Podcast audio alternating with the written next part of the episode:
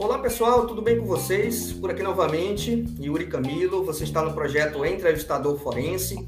Eu não estou dando mais boa noite porque vai para o Instagram isso depois, vai para o Spotify, aí fica bom dia, boa tarde, boa noite, né? Então eu só falo agora, Aline, tudo bem com vocês, porque aí já fica é, no singular, digamos assim, a gente já direciona o nosso bate-papo.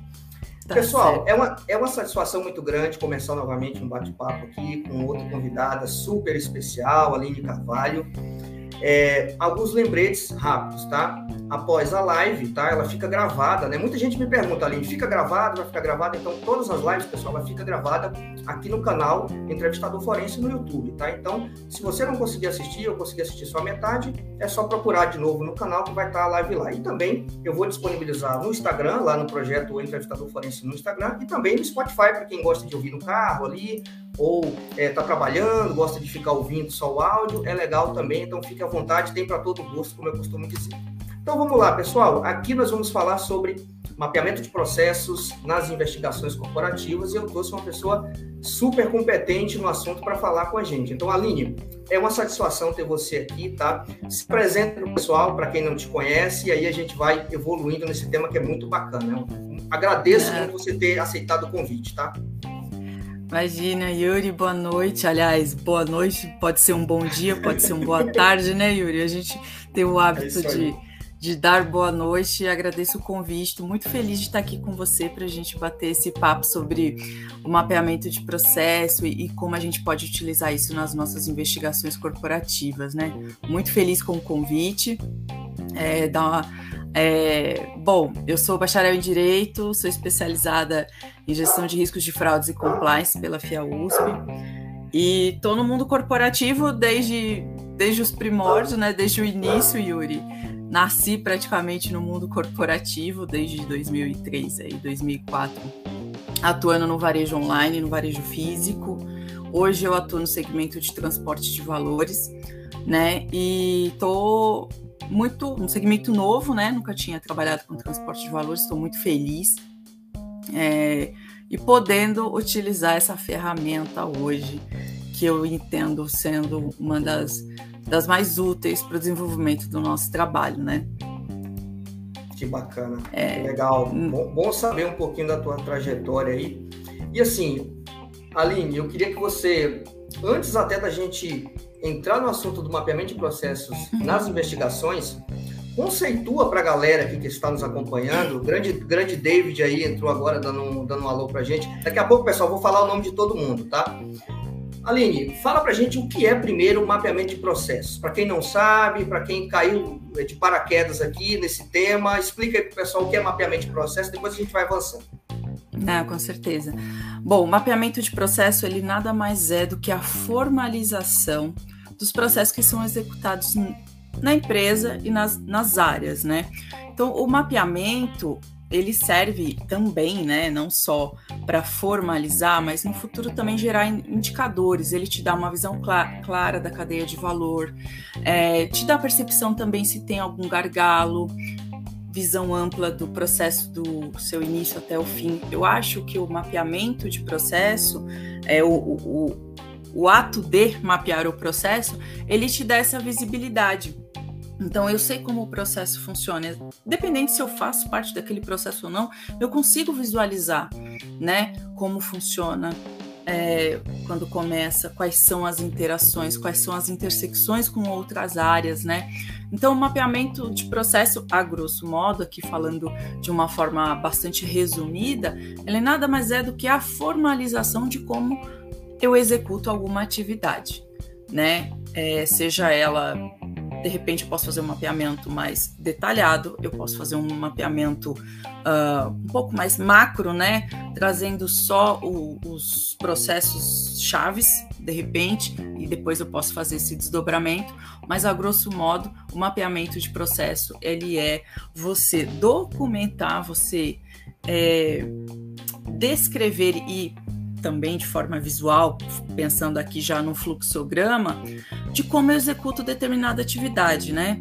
Vou te dar um exemplo aqui. Eu tenho na minha área administrativa o processo de reembolso, solicitação de reembolso. Vou dar aqui um acho que a grande maioria das empresas todas têm, né? Preciso solicitar um reembolso, né? Seja por uma refeição, um trajeto, enfim. Como funciona esse processo? Aí eu ligo lá e pergunto para alguém: não, você pode mandar um e-mail, você faz assim, você entra no sistema tal, alguém tem que aprovar, mas onde está escrito isso? Então, de repente, eu tenho um normativo que me descreve o passo a passo do que eu tenho que fazer, e isso não está visualmente ali, né? Não tem figura, nem nada, não tem o fluxograma escrito, mas de repente também eu posso fazer um fluxograma. Olha, você aciona a a área tal, você precisa de ter esses documentos na mão, você vai imputar essas informações em tal sistema, vai gerar um número de protocolos, vai levar tanto tempo para ser né, aprovado pela área financeira, vai ter ali uma interação com, com o financeiro e depois você vai receber o seu reembolso. Então, o, o mapeamento, Yuri, ele serve para nos ajudar a visualizar e a medir como as, as atividades são executadas, né? É, eu brinco bastante que de todo fluxograma nasce um indicador. É, e aí, quando você tem esse processo que você está executando estruturado, é, bem desenhado, você consegue enxergar se ali vai ter um gargalo ou não, se ali vai ter uma vulnerabilidade, e aí onde a gente começa a pegar um pouco do fio para aquela questão é, da fraude, de como utilizar isso, por exemplo, numa investigação. Então, acho que a grosso modo é isso. Que bacana, um, um exemplo é, bem prático aí, né? E que praticamente todos nós e nossas empresas temos, sim. né? Então ficou bem claro aí para o entendimento do pessoal. Agora, sim, sim. Aline, tem, tem, tem uma questão, né? Que é o foco aqui do nosso bate-papo. Por exemplo, uhum. né? A gente sabe que o mapeamento, como você bem disse, ele é utilizado muitas das vezes até de forma preventiva, como você bem colocou, para a gente ter, entender e documentar como que determinados processos ocorrem. Mas qual a importância dessa atividade em si quando a gente está diante de uma investigação e como que eu consigo decidir, poxa, será que vale a pena ou não fazer um mapeamento durante a minha investigação? O que, é que você acha sobre isso, Aline? Olha, Yuri, é, pelo, pela experiência que a gente tem visto nas empresas e também atuando em parceria com, com as consultorias, quando eu sei o que aquela área executa, a chance de eu fazer, por exemplo, a gente vai, vai desenvolver isso ao, ao longo aqui do nosso bate-papo, mas é, trazendo um, um, um parênteses aí, um gancho sobre isso, quando eu sei o que uma determinada área executa, o que uma determinada área faz e como ela descreve isso, eu consigo enxergar e fazer melhores perguntas, por exemplo, numa entrevista. Então, quando eu sei o que aquela pessoa faz, eu vou começar aqui mentalmente, conversando com ela, é, identificar alguns gaps seja do que ela está falando ali para nós, por exemplo, numa entrevista, ou seja de um erro de processo, ou já vislumbrando, é visualizando uma vulnerabilidade que pode ser aproveitada por alguém mal intencionado, por exemplo, né? Então, quando a gente é, consegue é, utilizar o mapeamento, você fala, poxa, eu sei o que, que aquela área faz, Vou dar um, um, outro exemplo aqui. Eu consigo, às vezes, com exemplo, é, trazer mais informações, né? Então, imagina uma área de almoxarifado. Então, eu tenho um almoxarifado que ali eu tenho material, diversos materiais e tenho material de escritório. Então, quando eu sei que ali existe uh, quais os materiais que existem naquela área, quais são os processos, quem pode pedir material, que horário que funciona, quais são as pessoas que trabalham, em quais turnos, o que, que elas fazem, o que, que, que pode ser feito, quem autoriza, quem desautoriza. Então, eu consigo ter mais informação. Então, informação ajuda, informação, é, é, eu falo que é ouro uma investigação. Então, quando eu sei exatamente o, o descritivo da, daquele processo, o que, que aquela área está fazendo, eu consigo fazer melhores perguntas, eu consigo ter uma visão um pouco mais ampla do que está acontecendo e como que eu posso aproveitar isso na minha investigação. Então, é, eu entendo, é, vou dar um, outro exemplo, né, Yuri? eu estou uh, apurando um desvio de numerário, desvio de dinheiro, e é um processo numa tesouraria. Legal. O que, que a pessoa faz na tesouraria? Só conta dinheiro? Não. Ah, ela tira uma caixa de um lugar e para o outro. Ela tem essa outra atribuição. Ela tem algumas, algumas outras tarefas. Olha, ela faz conferência, reconferência.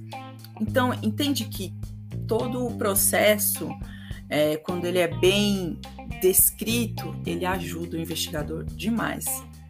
E aí você usa isso com certeza na no, no seu dia a dia para fomentar o teu relatório final, no curso da investigação, você faz né, contraprovas e, e por aí vai. Então, eu entendo como sendo assim, uma ferramenta imprescindível.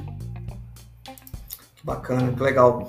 Deixa eu só dar um alô rápido aqui para essa galera que está aqui dando boa noite para gente. Sim, Pessoal, fique, fiquem à vontade para vocês fazerem perguntas, interagir com a gente aqui. Até Sim. Se, não quiser, se não quiser fazer pergunta para mim ou para a Aline, é, coloquem as suas experiências também, que eu vou ler aqui para compartilhar com todo mundo, tá? Aqui é uma troca de experiências realmente.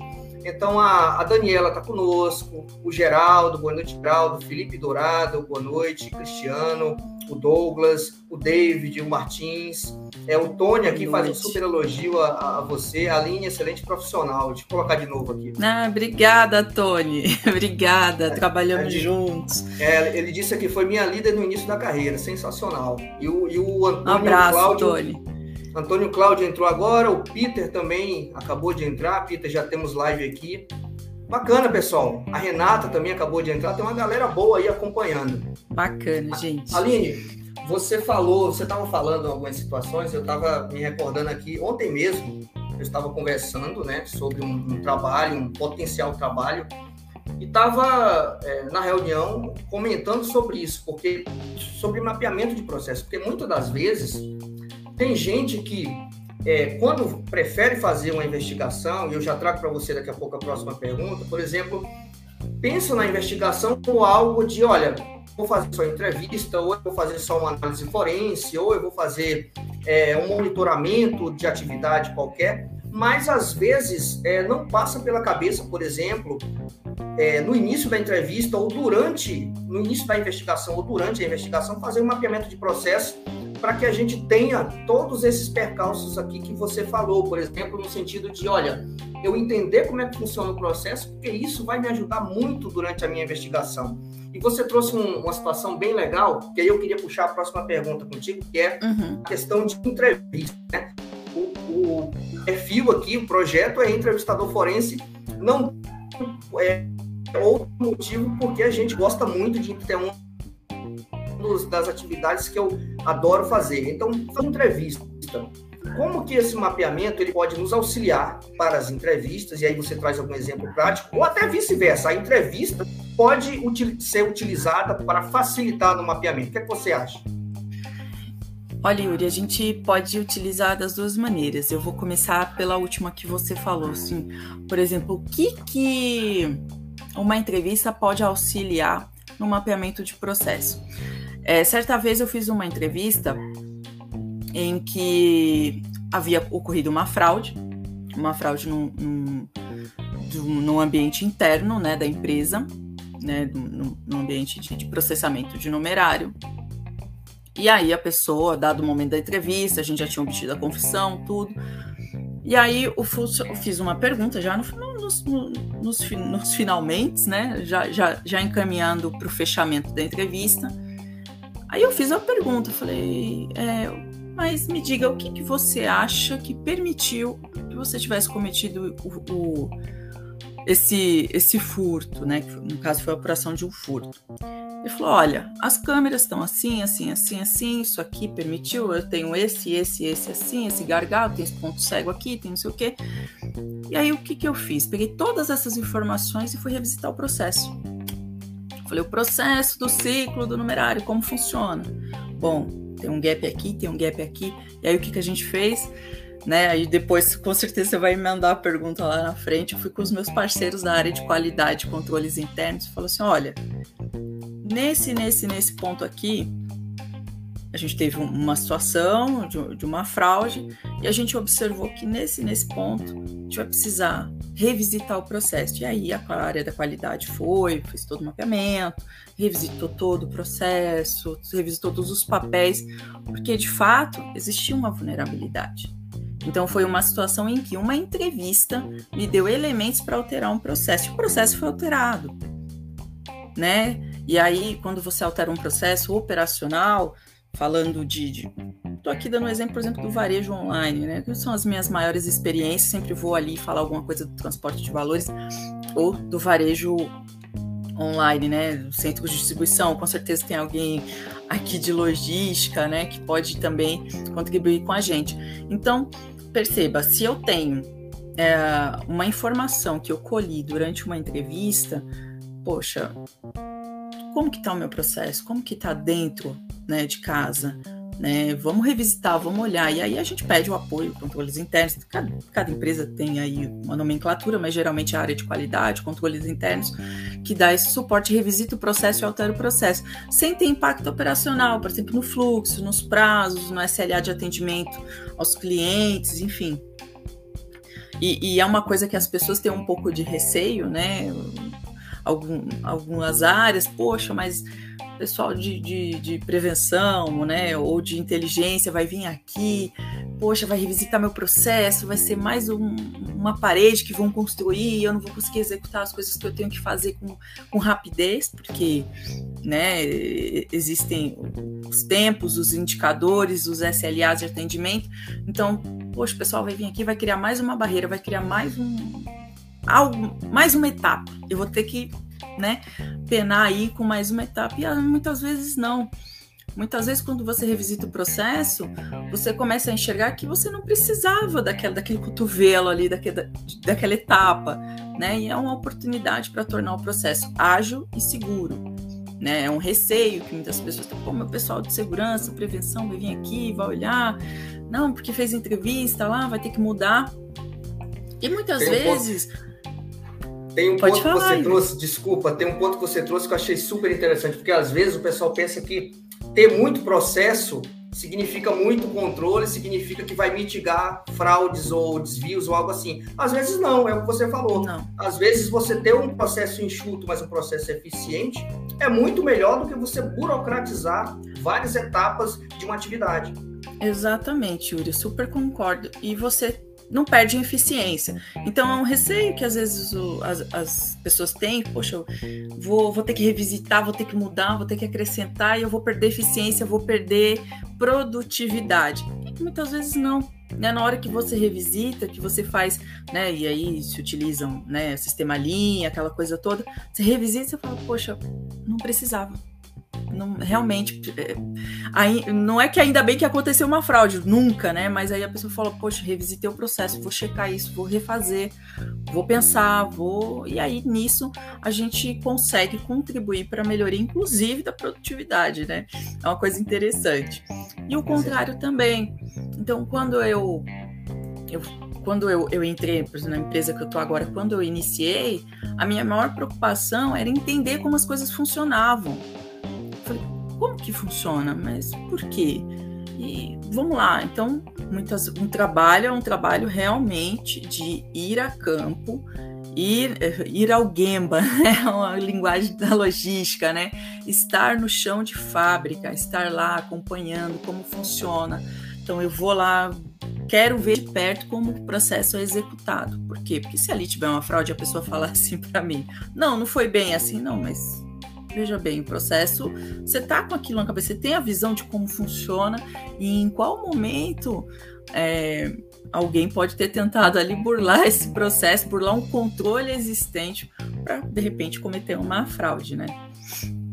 Exatamente. E assim, só para finalizar o que você trouxe, essa questão é, do mapeamento auxiliar em uma investigação, principalmente quando você vai fazer a entrevista com algum suspeito ou algum envolvido uhum. lá no uhum. final, é de suma importância porque o mapeamento ele vai te clarear como funciona tudo, porque assim, às vezes pode ocorrer, já aconteceu comigo, de fazer entrevistas sem eu conhecer a fundo o processo e o cara eu costumo brincar que ele vai me dar um somebody love lá, porque assim, eu, eu, ele vai me dar uma resposta que eu não vou saber contra-argumentar ou contraditar a pessoa, porque eu não entendo o processo.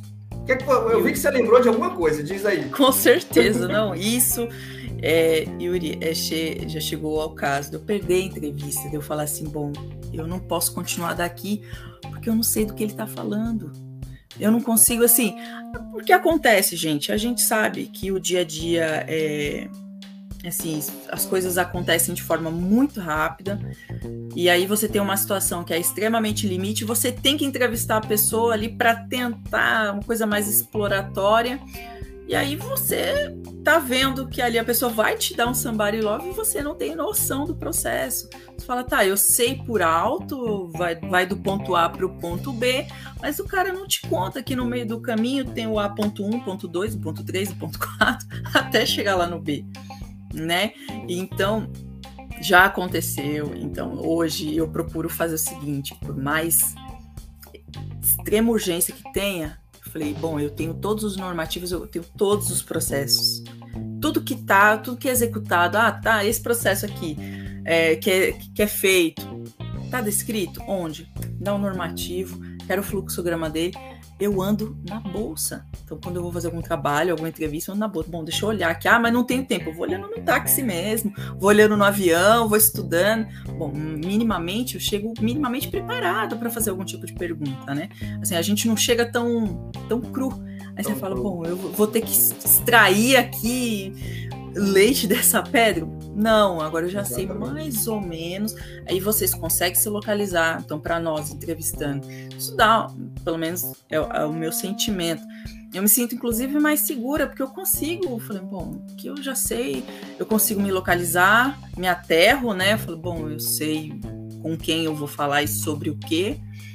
E, e me ajuda demais, assim. É uma ferramenta que hoje assim, a maioria dos processos, por exemplo, ah, vou fazer uma entrevista com alguém de carro forte, então eu já sei quais são os processos executados, como que funciona. Eu tenho aquele normativo na bolsa e eu vou fazer o meu trabalho lá, a gente vai fazer o nosso trabalho com o normativo debaixo do braço. Ah, mas o cara pode muito bem uh, falar para você uma coisa né? E está totalmente diferente do descrito. Falei, é por isso que existe um processo de investigação. Ele é o mapeamento é uma ferramenta. Ele não é a ferramenta única, né? A, a, sozinha, né? Não vou só usar o mapeamento e não vou precisar de mais nada, não vou precisar assistir imagem, não vou precisar conversar com mais ninguém. Não, gente. O mapeamento ele é uma ferramenta muito importante, mas não é a única, né? Então eu acabo utilizando aí bastante desses normativos aqui junto comigo para poder desenvolver a entrevista também, mesmo quando é muito corrido, quando a gente não tem tempo. Legal, que bacana. Vamos dar prioridade aqui também para o pessoal que está interagindo conosco. E se der tempo, a gente volta para as nossas perguntas aqui que eu já tinha preparado para você. Legal. Bom, a gente tem aqui algumas que não são perguntas, são mais comentários. O primeiro é o do, é o do Peter, que já está aqui na tela. Ele fala: mapeamento é excelente para a técnica sul. Exatamente, Peter. A técnica sul, para quem não conhece, é uma técnica de entrevista investigativa que é o uso estratégico de evidência. Então, se você tem um mapeamento de processo, você vai ter as evidências ali de uma situação determinada que você está apurando e você usa elas na investigação de forma estratégica. É o, é o que o Peter está querendo dizer aqui, quando, como é, Legal. falando que esse é excelente para é, a técnica sul. Perfeito. Deixa eu Bacana. colocar também aqui o comentário do, do Cristiano. O Cristiano fala o seguinte: é, mapeamento faz toda a diferença. Tive uma experiência com recebimento de mercadoria, embalagens. Se não tem processo para recebimento de conferência, é um convite para fraude. Exatamente. É o que a Aline vem falando aqui ao longo da, da, da, conversa, né? Então, assim, se você não tem nada documentado, facilita, né? É um, é um potencializador para ocorrer uma fraude ou um desvio qualquer. O Geraldo tá te parabenizando aqui, ele fala, Aline, é, parabéns pela forma simples, direta de expor coisas complexas, legal. É, obrigada, obrigada. É, deixa eu ver aqui. E aí, aí a gente tem a pergunta da, da Daniela. Vamos lá, Daniela. Por favor, qual seria o melhor processo político e procedimento ou somente fluxograma? Então, seria melhor fazer processo político e procedimento ou somente fluxograma? O que, é que você consegue entender com isso aí, Aline? Olha, Daniela, primeiro, Daniela, obrigada pela pergunta. é, a política e o procedimento, nem sempre eles vão precisar de um fluxograma. Eu indico fluxograma sempre para processos, principalmente operacionais. Dar um exemplo, né? Voltando ao exemplo do reembolso. Será que eu preciso realmente é, é, ilustrar no fluxograma um processo de, de solicitação de reembolso? Talvez não. Talvez uma política, um procedimento de solicitação de reembolso super te atenda, né? Isso vai variar também de segmento para segmento, de empresa para empresa, tamanhos, possibilidades, áreas e por aí vai, né? Mas eu entendo que nunca pode faltar o procedimento. O fluxograma, ele é muito bom, por exemplo, para processos operacionais. Né? Apresentação. Então, se você vai fazer uma apresentação, se você vai colocar isso numa gestão à vista, isso ajuda muito. Então, dependendo muito do teu público. Então, se eu tenho um público mais operacional, esquece. Não adianta você colocar uma política escrita ali que ninguém vai ter tempo ou parar para ler aquela política ou você imprimir lá 200, né, 200 páginas e distribuir isso no teu público operacional. Não funciona. É muito mais fácil você fazer um infográfico, você fazer um fluxograma, utilizar de ferramentas visuais, né, para que as pessoas entendam. Então, é, eu, eu, gosto muito de adequar o fluxograma ao público. Então, se eu estou num público mais executivo, se eu tenho que dar um reporte para um board, para uma diretoria, então eu uso um fluxograma um pouco mais complexo e falo: ó, temos uma política, está aqui para consulta, se alguém quiser ver. Ah, estou com um público mais operacional, vou precisar colocar esse procedimento aqui. É, vou dar um exemplo, Yuri. É, se eu tenho uma escala de trabalho em que as pessoas só vão saber da, do horário de trabalho no dia anterior, né? Isso acontece muito com o transporte de valores, né? As pessoas são informadas, ah, amanhã o seu embarque vai ser às 8, vai ser às 9, vai ser às 10 e por aí vai. Até por conta então, de assim, vazamento de informação, né? Com certeza, né? vazamento de informação e até a proteção da própria, do próprio funcionário, né? Exatamente. Então, assim, eu ligo lá na, na minha central de atendimento e eu sei que o meu horário vai ser às 9. Ah, eu preciso fazer alguma alteração. Mudou o telefone da minha central Pô, adianta eu escrever isso numa política, num procedimento, entregar pro, pro vigilante ali? Não, não vai funcionar, gente. Agora, se eu fizer um, um, um chartzinho, um, um, como se fosse, agora me fugiu o nome, né? Mas um flipzinho, né? Você faz ali um encarte, né? Uma arte e, qualquer, né? Uma arte qualquer e distribui isso de forma que a pessoa consiga visualizar ou colocar isso no bolso aqui, guardar isso de forma, né, rápida. Poxa, eu me comuniquei de forma direta, a pessoa entendeu, mudou e ela vai ter onde consultar. Então, o fluxograma ou o infográfico, ele funciona no meu entendimento, para processos operacionais. É muito bacana. Gestão à vista, você colocar isso como funciona, de repente você colocar isso na entrada da tua área. Poxa, aqui estão aqui os meus os, os fluxogramas dos meus principais processos executados, que tudo com a política ali, com o teu procedimento. Então, para tudo eu faria uma política ou procedimento ou normativo. Mas o fluxograma vai depender muito do público e daquilo que você quer ilustrar também. Exatamente. O David ele coloca outra questão para gente aqui, para você, na verdade. Aline, qual o principal ponto de atenção no processo de mapeamento? Ele quer saber o principal ponto que a gente deve focar. Olha, David, é... primeiro, obrigada por estar aqui, viu? Obrigada, David, pelo por todo o apoio também. E, bom, na minha, na minha opinião, o principal ponto de atenção num processo de mapeamento não é só mapear o processo falando com gestores das áreas. Vá na ponta da linha. Fale com o executor do processo. Então, se eu tenho um processo em que eu tenho lá o supervisor daquele almoxarifado, fale com o almoxarife. Sente com quem faz. É assim, para mim esse é o principal ponto de atenção. Então, é, é natural que quando a gente passa por uma auditoria, acho que os, que os presentes aqui em algum momento passaram por, por auditorias ou auditaram ou foram auditados. É natural que você queira mostrar a sua casa bonita, a sua casa arrumada, organizada e falar que tá tudo bem na sua área. É natural, as pessoas querem isso, mas muitas vezes não é o que acontece. Então, é... principalmente a gestão vai falar isso. Né?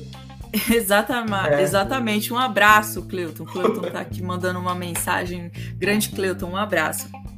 É, então, eu o ponto principal para mim é fale com quem executa de fato. Ah, mas tá aqui, o supervisor me passou, o coordenador me passou todas as informações. Eu tenho política, procedimento, fluxograma, fluxograma em 3D, eu tenho tudo que eu preciso, eu tenho uma apresentação linda.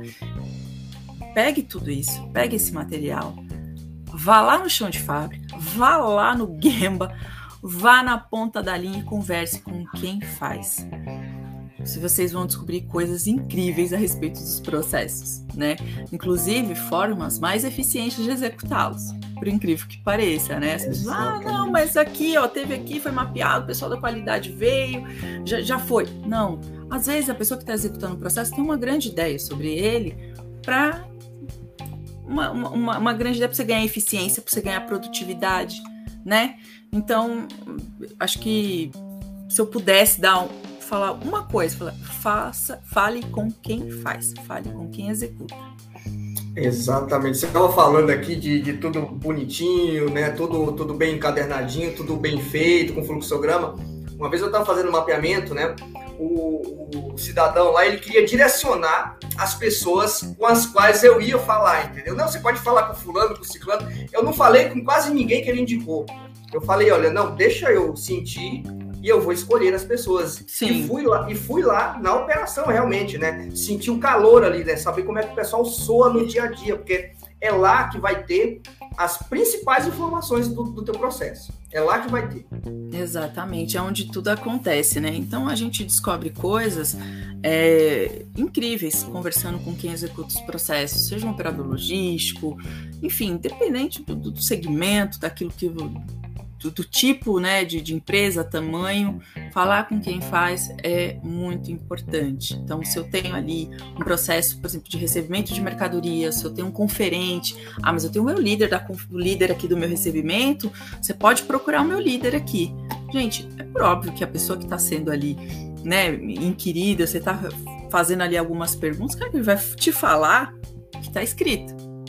E aí é um paralelo que a gente faz muito entre o que está escrito e o que é feito. Então, beleza, eu tenho um procedimento, eu vou usar aquele mapeamento, mas vá lá, fale com o conferente que está na doca muitas vezes, fazendo recebimento daquela mercadoria. Né? Ah, o conferente que vai conferir a nota fiscal e o produto. Então, se eu tenho um processo, por exemplo, de inventário no centro de distribuição, quem é a pessoa que está inventariando? Quem é o, né, o conferente que está indo lá na posição, fazendo o cara crachar com o sistema e a mercadoria, né? Se você está, por exemplo, numa empresa de segurança privada, fale com o vigilante, assim, fique próximo, vá na portaria, pergunte como que são executados os processos de, de acesso, né? Ou acompanhar um recebimento. O Cristiano Farias aqui está contribuindo com a gente. Espere o caminhão chegar, fique na doca, acompanhe o conferente, perceba o processo. Então, observe. Isso é muito importante, muito importante mesmo. E você vai descobrindo, né, encontrando, na verdade, identificando ah, eventuais gaps e falhas no processo ali na hora. É, o, exemplo do Cristiano aí é muito interessante, no recebimento ali, mesmo que você tenha ali o, o procedimento operacional padrão, que é o que o pessoal costuma fazer, todo procedimento, pessoal, tem uma falha, tem um gap, ou um ponto de melhoria, digamos assim, né? Eu não gosto muito de dizer ponto ruim, ou falha ou gap, mas pontos a melhorar, porque todo tempo a gente tem algo a melhorar, seja em nós como pessoas ou em qualquer tipo de procedimento. Então, é pontos Sim, a melhoria. Com certeza. Sempre a gente vai identificar. Exatamente, Aline, Yuri. Vamos lá, deixa eu te trazer mais um ponto aqui. Você falou lá atrás de parcerias. E a sim, gente está falando aqui né, de investigação corporativa. Quando a gente vai fazer investigação, geralmente o pessoal não gosta muito da gente lá ficar fuçando, digamos assim, as áreas dessas pessoas, né? Eles acham até ruim com relação a isso. Como que Verdade. a gente consegue, Aline, na tua experiência, e como que a gente consegue criar, né? Seja a gente da mesma empresa, no teu caso aí, da, da mesma empresa, ou até, no meu caso, como um consultor externo, como que a gente consegue criar parcerias dentro de uma planta, dentro de uma unidade, numa linha de produção, por exemplo, ou numa linha de expedição? Como que a gente consegue fazer parceria com esse pessoal? Com o pessoal da qualidade, com o pessoal da produção, com o pessoal da segurança, da expedição? Como que a gente alinha isso com esse pessoal para que eles olhem para a gente e vejam assim, poxa, esse pessoal não está aqui para prejudicar, mas sim para ajudar? É, eu acho que é conversando, sabe, Yuri? Claro que a gente não tá. É, não vai fazer, né? Falar, ah, mas é aquele café, vai estar tá aqui para fazer amizade, aquela coisa toda. Principalmente quando a gente é um consultor externo, tá ali, vai ficar só um período. É, é, diferente quando, por exemplo, no meu caso, que estou inserida na empresa, estou ali no dia a dia, sou tão funcionária quanto os demais, é você explicar de forma sucinta, mas de forma clara, o porquê da sua existência. Então, quando eu falo para alguém o, o, porquê, o porquê que a, a, área de prevenção, a minha área chama prevenção a perdas e riscos, né? Então, por que, que a área da linha existe? Porque a área da linha, assim, né? né? Não minha, minha, né? de posse, propriedade. Mas por que, que essa área existe? Por que, que eles estão aqui? Porque existe uma necessidade, existe é, coisas acontecem. Então, assim, você passar ali para enfim, para o gestor, para aquele responsável daquela área, o porquê da tua existência, ele começa a não. A, a, primeiro você tem ali uma empatia, começa a criar até um rapport com a própria pessoa, mas a pessoa começa até a entender que não é tão desnecessário assim ter uma área, porque as coisas acontecem, perdas acontecem, e a gente está ali para juntos fechar esse ralo, fechar esse, esse né, fechar esse, esse canal de, de saída de, de, de, ocorrências, enfim, de fraude, de problemas, seja lá o, o nome que a gente, né, queira dar. Então, é, essa parceria, ela é feita exatamente da mesma forma que muitas vezes eu chego, olha, eu tô aqui, eu sou a Aline, da área tal, queria aqui conhecer um pouquinho do que você faz. É a mesma coisa, olha, eu sou da área tal, eu vim aqui porque, olha, eu tô uma apuração X, eu preciso da sua ajuda, preciso do teu engajamento, porque isso vai trazer problemas para a empresa e somos um time só. Então, quando você começa a, a ter esse tipo de diálogo, você começa devagarinho a fomentar a cultura. E aí isso vai criando na cabeça das pessoas que você não está ali como poxa, o fulano vem aqui apontar o dedo, dizer que tá tudo errado. Não, eu tô aqui para te proteger também. A gente tá aqui para se proteger, para proteger o patrimônio, para proteger a empresa, para proteger as pessoas, que é o maior patrimônio também das empresas. Então, como que eu como que eu faço essa parceria? Só sendo legal, sendo bacana, tapinha nas costas, aquela coisa toda? Não. Eu explicando a razão da minha existência. Por que, que eu tô ali? Né? Olha, a gente está aqui para te ajudar. Operação, né? E também dá, dá, essa sensação de que, poxa, o cara tá aqui, vai me mandar tocar tudo, vou ter que desfazer tudo que eu fiz a vida inteira, eu sempre fiz assim. Não, eu tô aqui para te ajudar. Só que para te ajudar, eu preciso que você colabore comigo, senão a gente vai ter problema. Ó, oh, uma fraude pode ter essa, essa, essa consequência para todos nós, porque somos todos aqui, ó, estamos todo mundo de crachá, né? E eu brinco, falo, ó, meu crachá é igual ao seu né? Então, é, é trazendo a pessoa para perto de uma maneira responsável, de uma maneira clara, transparente, com imparcialidade, com todo o sigilo que a nossa atividade nos pede, merece, né? Claro, mas é, é, é fazendo com que a, eu plante uma semente na, na cabeça daquela pessoa de que, olha, a gente está aqui porque somos também necessários e a gente está aqui para te ajudar. Não, é, eu não posso fazer com que o meu colega de área, o meu colega do controle interno, meu colega do RH, da segurança, é, me veja como um oponente. De que, de alguma forma, eu vou colocar o emprego dele em risco, por exemplo. Porque é o que acontece, às vezes você chega numa planta, chega numa unidade, numa base, as pessoas falam, por que, a Aline tá fazendo aqui? Deu alguma, por... alguma coisa aconteceu, né? Deu algum ruim aqui e aconteceu alguma coisa. Deu BO, então, pessoa... né? Deu BO. Deu BO, não, é o que a gente mais ouve, né? Deu BO, deu BO, ó, tem BO hoje, a Aline tá aqui hoje na base, deu BO. Então, não é isso, que assim, não só isso, mas eu tô dizendo assim, pro gestor daquela área, por exemplo, o gerente de qualidade, pra pessoa que tá ali à frente do controle interno, entender que a gente é, é necessário também, assim como eles, que a gente executa nosso trabalho para garantir a perpetuidade do negócio. Exatamente. O Cristiano colaborando novamente aqui. Obrigado, Cristiano. Ele diz: cabe ao investigador ter a sensibilidade, expertise, jogo de cintura e curiosidade. É isso aí. Não, com certeza. Eu acho que a sensibilidade é, é o que uma ferramenta também muito importante, né? Ser sensível no trato com as pessoas. Muitas vezes a nossa presença realmente, né, causa um, certo receio, a pessoa fica um pouco um desconforto, né? Então cabe a nós ter essa sensibilidade para trazer as pessoas um pouco mais para perto, para dizer, olha, estamos juntos aqui, a gente está aqui em prol da empresa, a gente está aqui para a gente defende a mesma, né, a mesma bandeira, então fiquem, né, tranquilos, Exatamente. um pouco mais tranquilos. Eu, eu acredito, assim, é, é, é minha, o meu entendimento até olhando de alguém que está de fora, né? Uhum. Geralmente, quando eu vou fazer mapeamento, eu não sou uma empresa, né? Eu chego lá, né, para fazer uma atividade específica, né?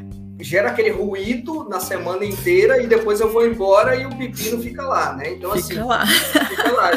Geralmente isso que ocorre, tá? Assim, falando, brincando, é claro. É claro que a gente vai lá para contribuir, para ajudar.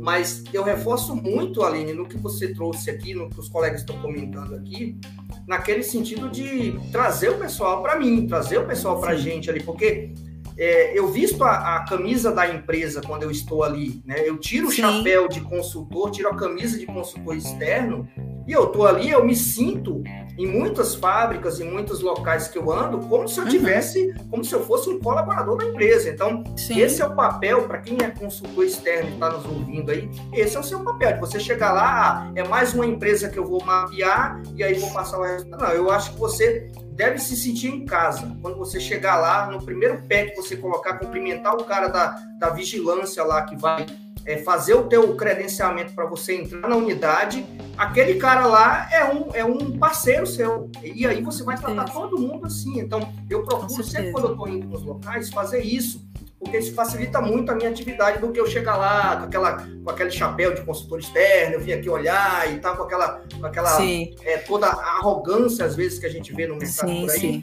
E você Exatamente. não vai conseguir fazer um trabalho produtivo, porque o pessoal não vai confiar em você. Né? Então, Exato. é bem isso, falando aqui para os consultores externos, na verdade, mas acho que serve para todo mundo, né? Não, com certeza. A própria Daniela... Com certeza, ela... é ela está falando aqui, ó, o engajamento dos colaboradores na elaboração do, do mapeamento de processo é essencial, é isso aí. Com Perfeito. certeza. E, Yuri, pegando o gancho do que você está falando aí sobre consultoria, para quem recebe consultor também, no meu caso, que sempre recebia as consultorias, é, é muito importante é, essa chegada do consultor, o modo como ele chega. Então, assim, até a gente estava comentando um pouco antes de como é o acolhimento, mesmo sendo um consultor externo, a gente sabe que uma hora o consultor vai para um outro projeto, vai fazer um outro trabalho, é importante a receptividade, como chega, de que forma que chega, porque você sente que, assim, poxa, não vem alguém de fora aqui chacoalhar a minha cadeira não, vem aqui alguém para me ajudar, para me mostrar muitas vezes aquilo que eu tô tão mergulhado, eu tô tão mergulhado no processo que eu não consigo enxergar. Então vem alguém aqui que tem um conhecimento também, que olhar vai me ajudar, fora, né? um olhar de fora, que vai me ajudar a perceber melhor as coisas, né? Exatamente. A Eliana, a Eliana Cavalcante está tá comentando aqui, está fazendo uma pergunta, na verdade. Ela diz assim, ó, quais ferramentas vocês usam para fazer mapeamento de processo? E aí, Ali? Hum, boa pergunta, Eliana. Olha, Eliana, vai depender. Existem diversos softwares no mercado que fazem mapeamento. É, e vai depender muito do quanto a empresa ali pode investir. Hoje eu basicamente eu uso o Visio. Gosto muito do Visio, me atende, né? Que depende muito da quantidade de processos que você tem para mapear, da quantidade de visitas, enfim, volume de trabalho. Muitas vezes você vai precisar de um software mais específico Existem alguns no mercado, não vou me recordar agora de cabeça uh, os nomes, mas depois eu posso compartilhar, Yuri, contigo, esse também coloca aqui depois. Mas hoje, basicamente, eu gosto de usar tem o VPN, tem o, o Visio, eu sou fã do Visio, principalmente a versão nova, tem muita coisa legal, atende, não é tão, não é tão caro, é, dependendo ali do, do que você vai fazer, se é uma coisa muito simples, você pode usar o próprio Excel. Mas hoje o Visio me atende muito bem. Legal, bacana. Deixa eu avançar aqui, senão a gente não fecha. Eliane, a gente vai até colocar uma lista aí. Eu conheço alguns Sim. também, tá? Então a gente vai colocar uma lista aí. Mas deixa eu avançar aqui, senão a gente não fecha o nosso script aqui, que aí tem umas perguntas bem legais para vocês também. Mas agradeço a participação de todos, tá? Aline, vamos lá. É, talvez eu consiga unir essas duas perguntas finais aqui em relação do nosso Sim. tempo, tá? Sim. Profissionais, além de profissionais de diversas áreas, por exemplo, eu sou da qualidade, eu sou da produção, eu sou da segurança, eu sou de QSSMA, por exemplo. Eu uhum. posso me tornar um investigador, auxiliar em investigações, né? É o que a gente está falando muito de parceria, né? Eu posso Sim. fazer isso. E como que eu construo, Aline, uma, uma equipe multidisciplinar para fazer mapeamento de processo? É, Yuri, pode. Eu, eu entendo que qualquer pessoa que queira estudar, que tenha vontade e que goste, pode, pode ser um investigador corporativo. É, eu vou trazer o meu exemplo. Eu comecei trabalhando numa logística como auxiliar de armazenagem. Então, o meu trabalho era basicamente tirar um pacote de um lado, colocar em outra posição, carregar e descarregar um caminhão. Então, você pode, quem, quem quiser pode, não basta ter vontade, dedicação, curiosidade. Não é o mundo cor-de-rosa, não é o CSI. Gente, a gente assim, eu adoro as séries policiais, adoro, mas assim, não é esse glamour que a gente, ah, mas investigador, aí tem acesso a várias coisas e são várias ferramentas. Muito pelo contrário, né? não estou aqui dizendo também que a nossa vida é horrível, mas é, é um trabalho extremamente que, que, tem um certo desgaste, que de, demanda da gente extrema atenção. Então, é, a gente tem que estar atento a tudo, a todas as informações. A gente tem que estar sempre bem preparado, né, mentalmente falando, muito preparado. E pode, eu, eu, eu acho que qualquer pessoa que queira, que tenha vontade, que goste de estudar, pode ser um investigador, né? É, e, e, pegando o gancho da outra pergunta, Yuri, como formar um time multidisciplinar? É, pelo, pelos times com os quais eu já trabalhei, então eu tinha pessoas que já foram de atendimento ao cliente e foram atender canal de denúncia. Atendimento ao cliente, operação, vigilante. Então, é, pessoas da, da própria área de qualidade, pessoas do transporte, né, que faziam ali o controle de carga, controle de entrada e saída de caminhão. Então, é, tudo é possível desde que as pessoas queiram aprender, com disposição também, claro, para ensinar. Então você fala, poxa, mas como é que eu vou fazer? Eu pego coisa fiscal de prevenção de perdas. Eu posso pegar um fiscal de prevenção de perdas para trabalhar no time de investigação? Pode pode e deve, essa pessoa ter um conhecimento gigante sobre como funcionam todas as áreas da prevenção, sobre o processo em si, e aí você forma esse profissional, né? Se, se a empresa tem esse, esse, essa vontade, tem essa abertura, por que não? Por que não formar as pessoas dentro de casa? Então, hoje, é, hoje eu tenho um time um pouco menor, mas eu tenho uma pessoa que começou como vigilante e hoje está como investigador. E eu tenho também pessoas que eu contratei do mercado, que foram consultores, estão conosco. Então, eu acho que ter esse time multidisciplinar te ajuda demais. Assim, você consegue fechar várias pontas dos processos, você consegue enxergar as coisas melhores, você age mais rápido. Quando você tem o conhecimento aliado à informação de qualidade, muitas vezes que vem do próprio mapeamento, você tem um, um, um time mais rápido, você age mais rápido. E muitas vezes é o que a gente precisa. Poxa, eu tenho uma ocorrência, eu preciso estar tá pronto, preparado, com as informações na mão com o time preparado. É uma preparação contínua. Então eu acho assim, ter um time multidisciplinar vem também do chão de fábrica, sabe? É possível com vontade de, né, a pessoa tendo vontade, se dedicando, eu acho muito possível e acho muito bacana. Eu acho até como ferramenta Yuri de desenvolvimento, do próprio, né? Aí a gente chama também um pouco do RH para participar dessa dessa dessa história. É, por que não, quando eu vou abrir um processo, né, faz uma mescla, abre um processo interno, ah, mas eu não conheço, mas você tem vontade? Olha, vamos né? Sentir daquela pessoa realmente se ela tem perfil e predisposição. É uma avaliação que o gestor da área tem que fazer aliar ali ao perfil Cleuton aí que está tá nos assistindo, participou muito disso comigo, me cedeu muitas pessoas que eram do time dele, do time de segurança patrimonial, para trabalhar com a gente na área de investigação. Então, é possível sim, sabe? E eu acho é, uma coisa muito legal você poder dar oportunidade para alguém se desenvolver, aprender coisas novas e crescer. Bacana. É isso aí. E assim, o, o, você falou, eu me lembrei de um ponto aqui só para contribuir rapidinho com essa tua fala. Uhum. É, muitas das vezes, isso funciona muito dentro das empresas, equipes de diversas áreas se unem para fazer determinados projetos. Por exemplo, você citou o LIA, né? O LIA, tem, tem muitos projetos pequenos, de curto prazo, de dois, três, quatro meses, que o pessoal faz projetos nesse sentido para é, verificar melhoria de processos, desperdícios ou qualquer coisa voltada ao tipo. E ali, nesses pequenos projetos, você começa a testar o pessoal para ver se quem tem mais afinidade para determinados tipos Sim. de situações, para determinados tipos de é, investigação, digamos assim, para determinados tipos de mapeamento, porque nem todo mundo gosta de fazer todos os tipos de mapeamento, depende do perfil Exato. da pessoa. Com pequenos projetos dentro das empresas que vocês forem fazendo, vocês conseguem ali conseguir mapear qual a pessoa é melhor para estar em determinada atividade. Sim, é, é, é, uma, é uma dica aí para vocês também. Tá Não, com certeza. E trazendo também, Yuri, um exemplo rapidinho sobre isso.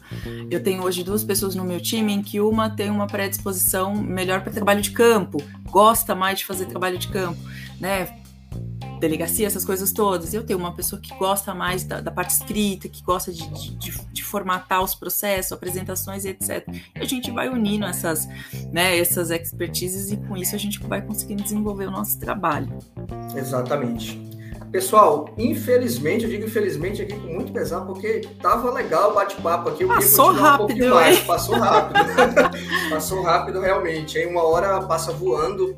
É, eu queria só fazer, deixar para vocês, na verdade, né? A gente vai complementar aqui a pergunta da, da Eliana. Se você estiver por aí ainda, Eliane, obrigado pela pergunta, pergunta muito bacana. É, vou deixar aqui depois na, nos comentários, tá? Alguns que eu conheço também. É, e também tem dois artigos, né? Por incrível que possa parecer aqui, a, a Aline é, escreveu um artigo recentemente sobre mapeamento de processos e eu também. Então, até casou é um pouco essa questão para a gente falar sobre isso. Então, eu vou deixar o link aqui é, do LinkedIn dela, né? Que está o artigo, uhum. e do meu também, para que quem tiver curiosidade, né, entender um pouquinho, até comparar o que a Aline escreveu, o que eu escrevi, para vocês é, conseguirem é, ter mais é, conteúdo aí sobre esse, esse assunto que a gente não vê muito falando. A gente não vê nem treinamento muito sobre isso nas investigações, né, Aline? A gente realmente não, não vê. Tem, eu, é bem raro.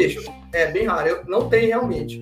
Então, pessoal, eu não vou nomear todo mundo aqui, ficou uma galera que ficou em média de 20 pessoas aqui, Aline. Você trouxe. Um, um, público legal aqui, hein? Bacana. Sim. Vou te chamar mais vezes, hein? Vou te chamar mais vezes. Estou pra, à disposição, Yuri. Com certeza, tá vamos. Eu não vou, não vou nomear ninguém aqui, mas pessoal, muito obrigado a todos, tá? Quem não segue o canal ainda, dá um clique aí, passa a seguir o canal, porque tem muito conteúdo. Olha as outras lives, porque vocês vão se deparar com conteúdos diferentes aí. E Aline, eu deixo aqui aberto os minutos finais aqui para você fazer suas colocações, seus agradecimentos, dar o seu alô aí para quem você quiser.